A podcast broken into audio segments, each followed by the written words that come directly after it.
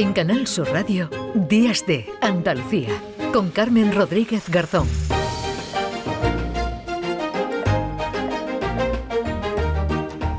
9 y 29 minutos. Eh, apuntábamos al principio que los eh, españoles Bebemos más cerveza, el último informe socioeconómico del sector de la cerveza en España que se ha presentado esta semana por Cerveceros de España. Y el Ministerio de Agricultura y Alimentación señala que en 2022 se alcanzó una ingesta per cápita por persona de 58 litros, 8 litros más que en 2021 y el mayor nivel registrado en los últimos cuatro años. Pero fíjense que todavía con esta cifra no se alcanzan las que había antes de la pandemia. Y el consumo aunque llame mucho la atención, sigue siendo moderado y en el marco de los patrones mediterráneos. De esto hablamos a esta hora con Jacobo Olaya, que es director general de Cerveceros de España. ¿Qué tal, Jacobo? Muy buenos días.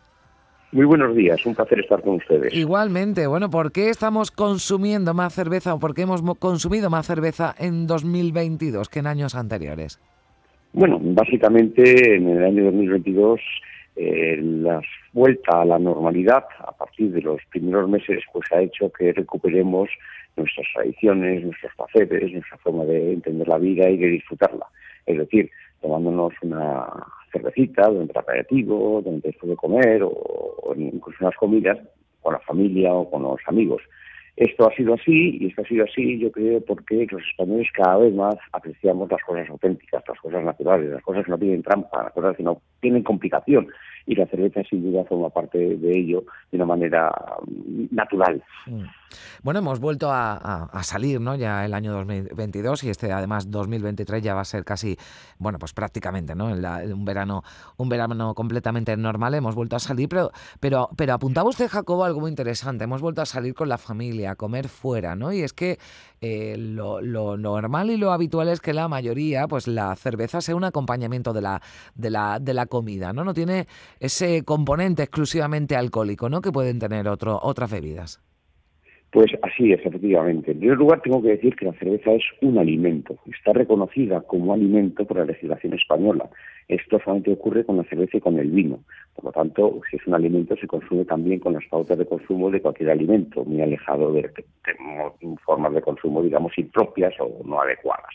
Y esto es algo que entre tenemos que velar por ello. Pero en segundo lugar, en España la cerveza se consume casi en un 89% acompañado de otro alimento sólido. Por eso no marco lo de otro alimento. ¿Eh? Por supuesto, lo que consumamos comiendo o cenando, sea cerveza, sea cualquier otro producto, pues se consume con alimento. Pero es que fuera de la comida y de las cenas, la práctica totalidad de la cerveza que consumimos siempre le acompaña algún otro alimento sólido. Una tapa, un pincho, o aunque sea unas, unas sencillas aceitunas, ¿no? Y esto es algo muy, muy propio de las cuotas de consumo de la cerveza y esto además es un gran dinamizador de la economía. El binomio cerveza-tapa, cerveza-pincho es un gran impulsor de la hostelería, del empleo y del valor añadido. Y, además que, que, nos gusta, ¿no? Y eso es lo que dice el informe, la cerveza, nos gusta su sabor, nos gusta su frescura. Lo digo más que otra cosa porque también, y esto es llamativo y creo que hay que señalarlo, ha aumentado el consumo de las sin alcohol. Es decir, si uno tiene que realizar alguna otra actividad o por prescripción no puede tomar una cerveza con, con alcohol o, tiene que conducir, que ahí eh, descartamos el, el, consumo de cerveza, pues el consumo de la cerveza sin, sin alcohol ¿no? ha aumentado porque que nos gusta el producto como tal, ¿verdad? Efectivamente, si bien es verdad que la cerveza es la bebida con menor contenido alcohólico de las, que existen, la cerveza tradicional de media pues tiene en torno a 4 o 5 grados de alcohol, eh, eh, bueno, fíjese, frente a los 14 del vino, los 40 o 50 ya de las bebidas de alta graduación, de las bebidas destiladas, bueno, pues ahí existen algunos momentos, como usted muy bien ha citado, en los cuales ni siquiera el bajo contenido alcohólico de la cerveza hace a esta recomendable.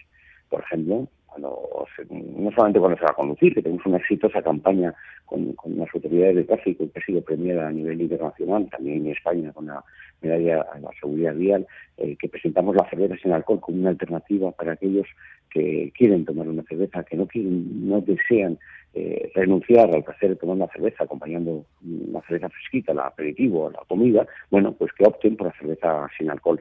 Que es cerveza que tiene todas las propiedades de la cerveza, pero que no tiene ni siquiera esa baja graduación alcohólica.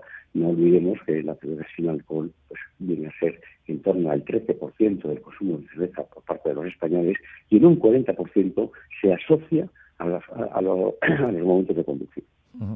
Bueno, además del, del, consumo, ¿no? En este informe que han presentado, yo creo que también es interesante apuntar algo sobre, sobre ello. Hay novedades en la, en la producción, porque ya nuestro país es el segundo mayor productor de cerveza en Europa.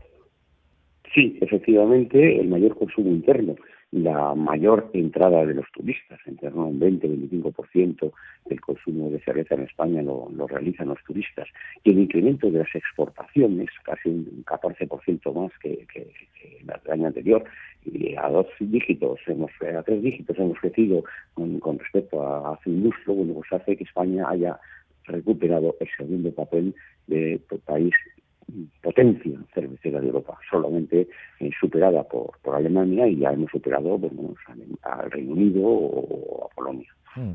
Bueno, que tienen además eh, bueno cierta fama, ¿no? Porque todos hemos acudido, a, por ejemplo, a un, a un gran supermercado, un hipermercado, ¿no? Y una sección, por ejemplo, de cervezas internacionales. Ya, por ejemplo, hay cerveza española en los supermercados de, de otros países, Caco. Sí, no, bueno, raro en cualquier supermercado encontrar marcas de cerveza española muy renombradas. Eh, eso también nos ha ayudado el hecho del turismo el turista que viene a disfrutar de, bueno, pues de nuestra cultura, de nuestras playas, de nuestro sol y por supuesto de nuestra gastronomía y, como no, de, nuestra cerveza, pues proviene de países tan cerveceros como Alemania y Reino Unido, que bueno, que duplican o triplican nuestro consumo per cápita de cerveza. Y estos, y estos turistas, pues bueno, cuando han venido aquí y les ha gustado nuestra cerveza, que, eh, que es de una gran calidad a un precio razonable, pues muchas veces quieren rememorar este, este producto, este encuentro, estas sensaciones, estos momentos en sus países de origen y eso también nos ayuda a exportar la cerveza, por ejemplo, Reino Unido. ¿no? El, hecho de que las marcas de cerveza española ellos la asocien con una buena calidad y con momentos de, disfrute. Bueno, pues esa es la situación de la cerveza en cuanto al consumo y a la producción con ese informe del que nos hemos querido hacer eco hoy aquí en, en Días de Andalucía en una, en una época en la que es muy común, bueno, pues tomarse una cervecita ahora para este calor que nos está acompañando aquí en Andalucía, pero también en otros puntos del país. Jacobo Laya, director general de Cerveceros de España, muchísimas gracias. Buen verano. Buen verano y es nada, su salud. Gracias, adiós.